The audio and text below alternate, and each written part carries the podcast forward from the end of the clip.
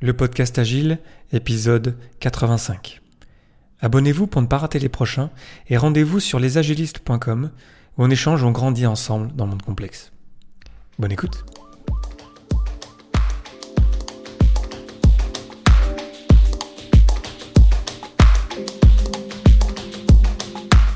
Bonjour, bonsoir et bienvenue dans le monde complexe. Vous écoutez le podcast Agile, je suis Léo Daven et je réponds chaque semaine à une question liée à l'état d'esprit, aux valeurs, principes et pratiques agiles qui font évoluer le monde du travail au-delà.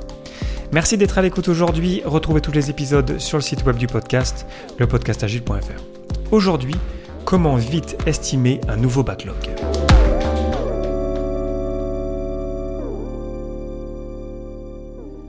Lorsqu'on commence le développement d'un nouveau produit, on commence généralement par une liste d'idées.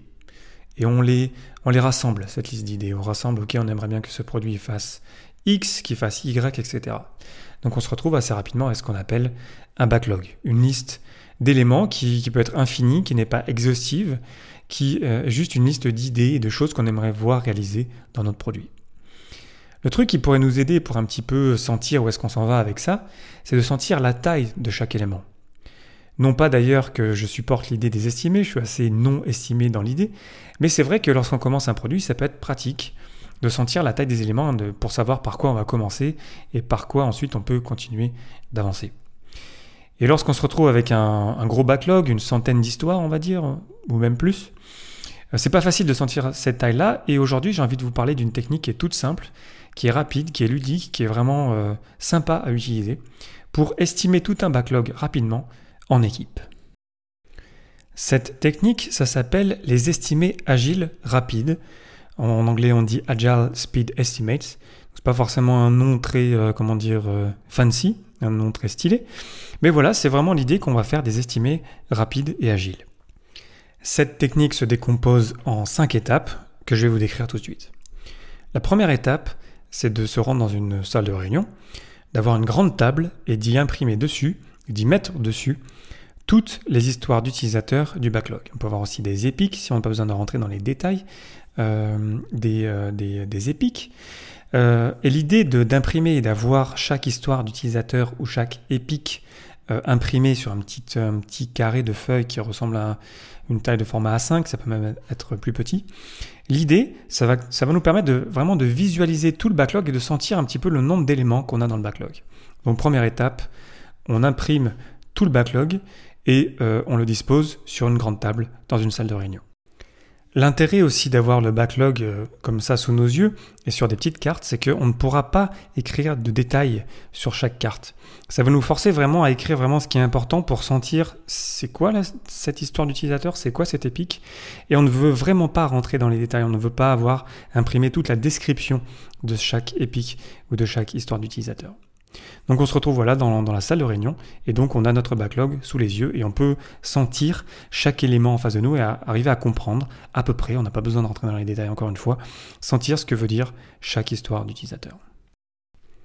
Deuxième étape, on rassemble toute l'équipe de développement qui va travailler sur le produit, sur le projet, dans la même salle.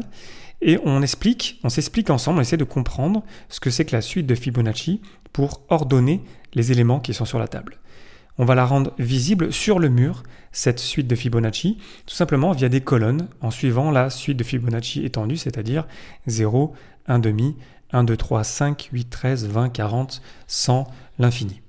Donc on a là, on, est, on se retrouve dans la même salle avec toute l'équipe de développement et euh, on a sur la table euh, tout le backlog qu'on peut vraiment sentir, qu'on peut voir, on sent la taille des choses, on voit la, taille du backlog, la centaine d'histoires qu'on a par exemple. Et sur le mur, on a la suite de Fibonacci étendue sous forme de colonne. Là, on est prêt à vraiment attaquer les estimés rapides agiles dans l'étape suivante.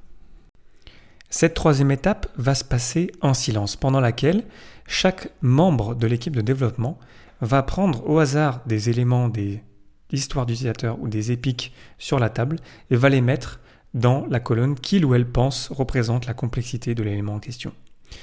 Ça se passe en silence pendant 10-15 minutes environ. Euh, et donc euh, voilà, c'est un petit, un petit jeu assez marrant de prendre en silence chaque histoire d'utilisateur. bien sûr, on ne les prend pas une par une, on prend une dizaine au moins. Et donc on les place en sentant, ok, bah, celle-là elle est plus ou moins complexe. Si elle est moins complexe, elle est, plutôt petite. Et si elle est plus grosse, elle est, voilà, elle est tout simplement plus, euh, plus grosse. C'est assez marrant à faire parce qu'en fait, euh, ça crée un, moment euh, sympa de concentration aussi. On, a tendance à plus se concentrer à lire ce, qu'il y a sur la carte lorsque c'est en silence. Ça ne veut pas dire qu'on ne comprend forcément bien cette carte-là, donc on peut poser des questions aux, propriétaires de produits. Mais en général, si c'est bien fait, si on a suffisamment de, précision, mais pas beaucoup de précision non plus, comme je le disais au début, on peut arriver à sentir un peu la taille des choses et les placer sur le mur. Donc chaque membre de l'équipe de développement ne touche euh, que ses propres cartes, si vous voulez. Il n'y a personne qui va retoucher les cartes pendant cette, cette étape-là. Et donc on se retrouve en 10-15 minutes avec le mur rempli du backlog qui est ordonné par complexité, par taille d'histoire d'utilisateur. Quatrième étape, toujours en silence, cette fois, tout le monde peut toucher n'importe quelle carte, n'importe quelle histoire d'utilisateur. Et euh, pendant encore une dizaine, une quinzaine de, minutes, on va bouger comme ça les cartes d'une euh, colonne à une autre lorsqu'on pense que, ah oui, en fait, cette histoire d'utilisateur ou cette épique, en fait, moi je sens qu'elle est un petit peu plus complexe, donc je vais la bouger et je vais la passer de la colonne 3 à la colonne 5, par exemple. Le truc, c'est que lorsqu'on fait ça, on va marquer l'histoire pour montrer qu'en fait, telle ou telle histoire d'utilisateur a été bougée. Donc on se retrouve toujours en silence. On essaie de sentir, de passer sur tout le backlog, sur chaque colonne, pour sentir un petit peu les choses. Donc là où c'est cool, c'est que ça va naturellement euh, contribuer à grouper les éléments euh, suivant leur taille, donc c'est assez pratique. Et surtout, ça va permettre de sentir un petit peu les éléments sur lesquels on n'est pas d'accord. On va sentir que tel élément, en fait, il a bougé euh, quatre fois, donc ça veut dire peut-être qu'il va falloir qu'on en discute. Ça, ça va être l'étape d'après.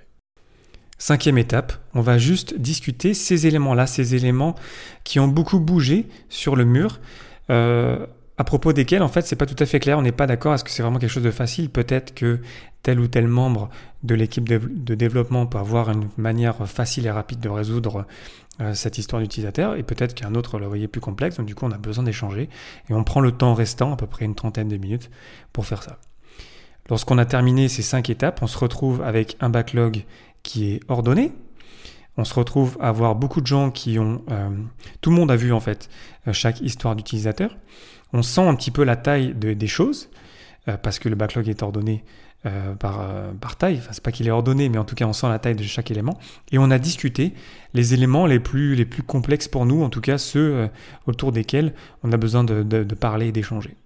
Donc c'est super efficace en une heure, 10-15 euh, minutes, euh, la première partie en silence, la deuxième 10-15 minutes encore en silence, et ensuite les, éléments euh, plus, comment dire, à discuter pendant une trentaine de minutes. On se retrouve en une heure à avoir une vision globale d'équipe. On, sent déjà où est-ce qu'on veut s'en aller avec ce backlog, avec ce produit.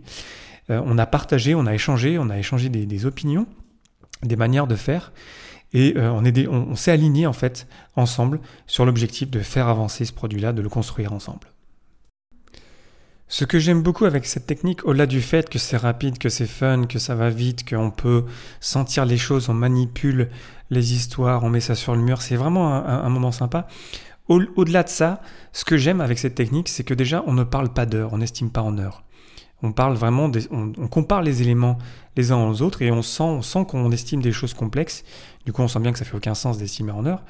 Et on évite les étapes de d'abord estimer en heures et ensuite d'estimer en taille de t-shirt et ensuite d'estimer en point d'histoire en suivant la suite de Fibonacci.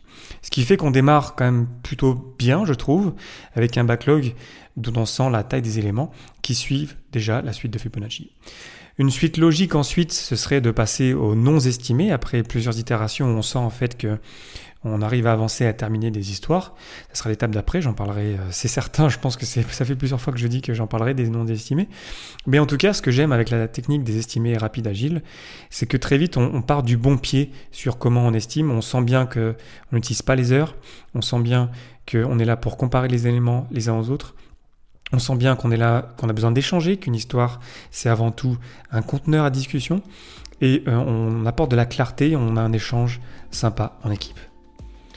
Avant de terminer, j'aimerais remercier Jonas Van Lanten de chez LIP, qui a donné une présentation il y a de cela 6 euh, ans chez LIP, là où je travaille, euh, sur le sujet. Ça m'a beaucoup aidé pour préparer cet épisode. Merci beaucoup, Jonas. Et puis, avant de terminer, comme d'habitude, j'ai une question pour vous. Lorsque vous estimez un élément, Est-ce que vous l'estimez selon vous ou au nom de l'équipe qui va travailler dessus